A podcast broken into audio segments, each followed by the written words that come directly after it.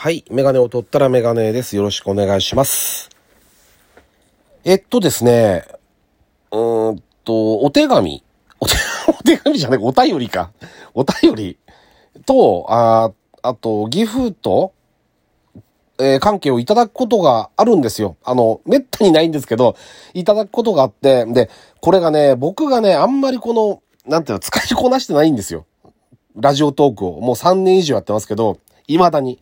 だから、境目がね、ちょっとよく、よくわかんなくて、その、読んで良さそうなのは読んで、読むようにしようとしてるんですけど、指針に近いものとか、あとギフトだけいただいたものに関しては、これ名前を出していいのか どうかがわかんなくて、あの、わかんないですけど、例えばですよ、あの、僕の配信を聞いてくれていて、まあ、いいなとかってちょっとでも思ってくれていただけると。で、それすごい嬉しいし、ありがたいんですよ。で、ただ、それをみんなに言っちゃっていいの、この方からここれをもらいました。ありがとうございますって言っちゃって、は、恥をかいたみたいなことになったら嫌だなっていうのがちょっとあるんですよ。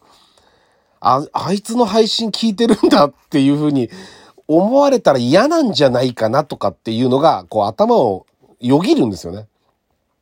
だから、あの、難しいんですよ。だから SNS の難しさと一緒で、距離感の取り方とかと一緒で、あの、これ DM ともまたちょっと違うじゃないですか。このお便り機能って。だから、混ざって結構来たりするんですよね。その辺の温度感のものが。だから、これは指針だよな、とか、これは多分読んでいいやつだよな、とか。で、ギフトはギフトだけもらいましたっていうのがなんか、これ言っていいのかどうか、なんか言っていいです、ダメです機能とかがあったらいいですよね。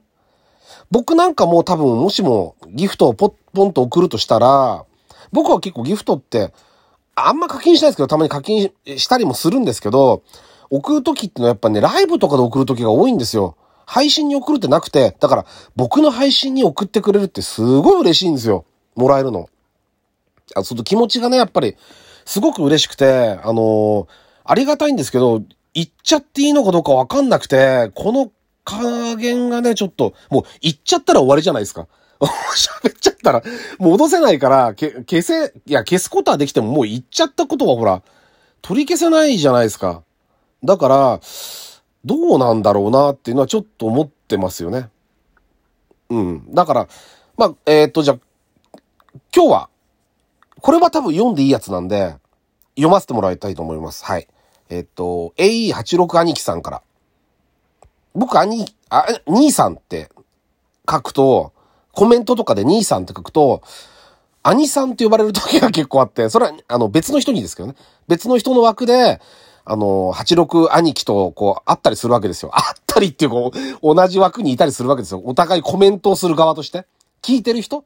リスナーとしてっていうのか。もうめちゃくちゃですけど、リスナーとしてね。で、あのーその時に、あ、こんにちは、兄さんって書くと、兄さんって読まれる時が結構あって、これ、どっちが正しいんですかね？僕わかんないですけど、兄さんって言った方がいいんですか？なんか、よくわかんないです、その辺が。僕、兄さんだと思って、思って兄さんって言っちゃってるんですけど、あとね、あ、じゃあその、その前に読んだ方がいいのか。あ、でもいいや。あの、86兄貴で思い出しましたけど、この間ね、あのーすごい綺麗な86見ましたね。若い人がまだ乗ってたけど、びっくりしちゃった。なんか、タイムスリップしたみたいでしたね、自分が。えーっとね、前期の白黒のトレノでしたけど、のアペックスでしたね、スリードハッチの。いやー、綺麗でしたね。なんか、あー今、ああいうの風な、綺麗なノーマルに近いんですよ。あんまいじってあるんだけど、で、なんか動きとか見てるとね、足もガッチガチにしてないんですよね。昔みんなガッチガチにしちゃったんだけど、ちゃんとブレーキ踏むとスッてこう前が下がるように見えるんですよ。見てると。だから、やっぱ今風の考えでちゃんと作ってて、うん、なんか、すげえなーと思いますよね。多分、お金もかかるだろうし、まあ、買うのも高いし、ああいう程度のいいもんだったら一生もんで持ってたいなってちょっと思いますよね。なんか、うん、古い、僕は別に旧車マニアとかじゃないし、新しい車の方がほら、いつも言ってるように、新しい車ってのは基本的に安全だし、環境にも優しいし、あの、いいことだらけなんですよ、基本的に。だけど、あの当時の思い出補正もあるし、あと、あの、一番違う軽さですよね。あの、あの軽さの車って今乗れないですよね。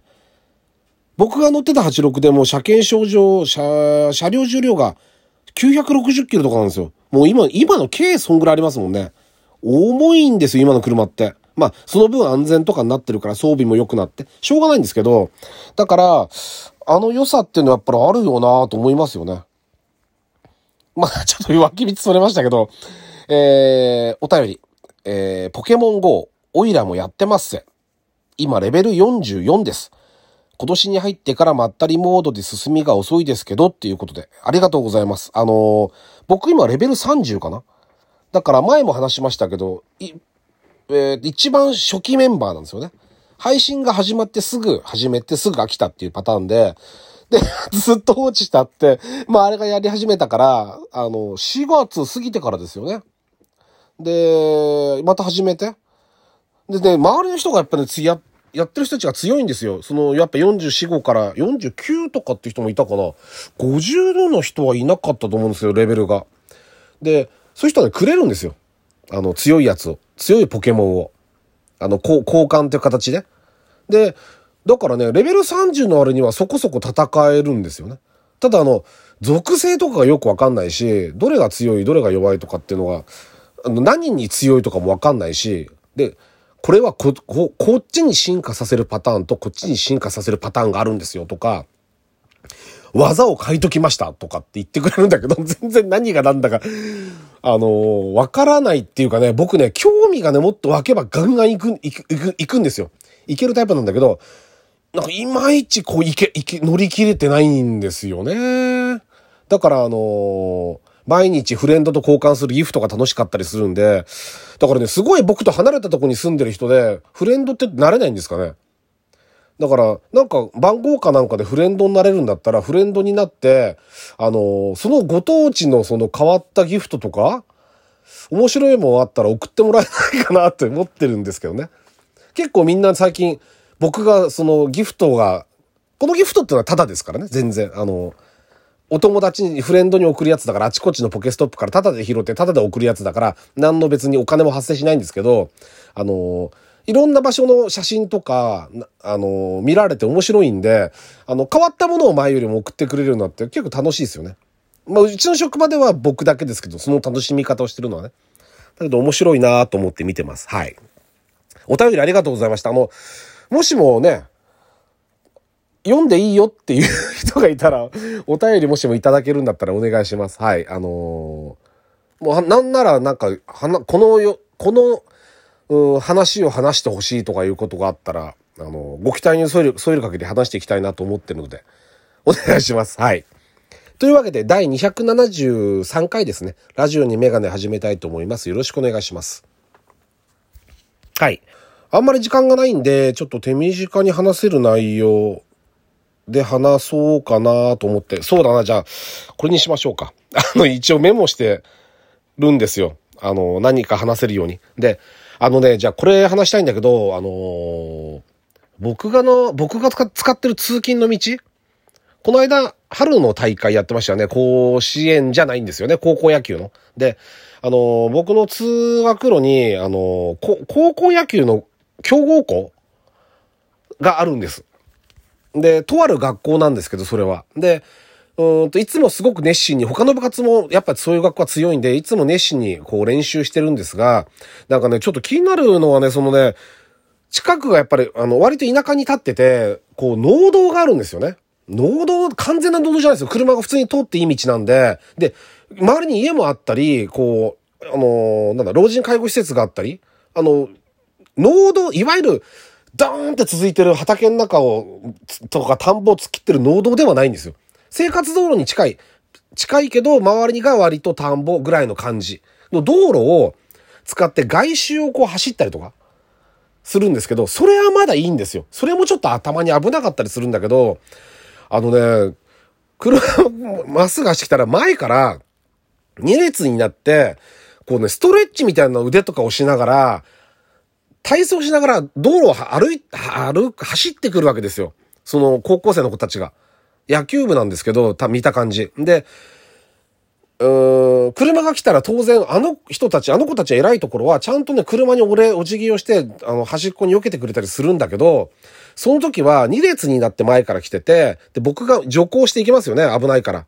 そしたら、両サイドに分かれたんですよ。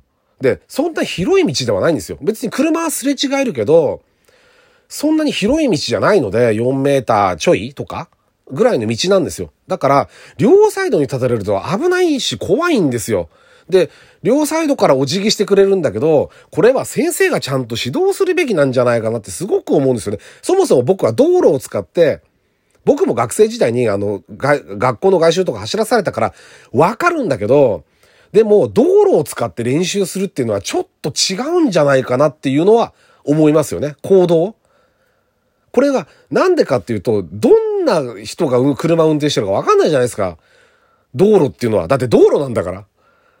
それはね、だから、その人がどういう人かもわからないし、ね、具合悪くなっちゃってアクセルベタ踏みで突っ込んで来られる可能性もあるので、せっかくね、専用のグランドとかがそういう大きな部活だったらあるん、あるんだったら、なるべくそっちを使ってできないのかなっていうのは、そ、外で広いとこで走りたいとかってわかるんだけど、わかるんだけど、行動だっていうことをちょっと考えてもらいたいなっていうのは、思いますよね。それがお互いのためだと思うんですよ。先生のためであり、生徒のためであり、えっ、ー、と、我々道路を使う人間のためでもあるっていうことを、ちょっと思いましたよね。まあ、どこに連絡するわけでもなく、あの、電話と、苦情の電話とかもしないですけど、ちょっと考えてほしいなっていうのを最近思いました。はい。というわけで、メガネを取ったらメガネでした。ありがとうございました。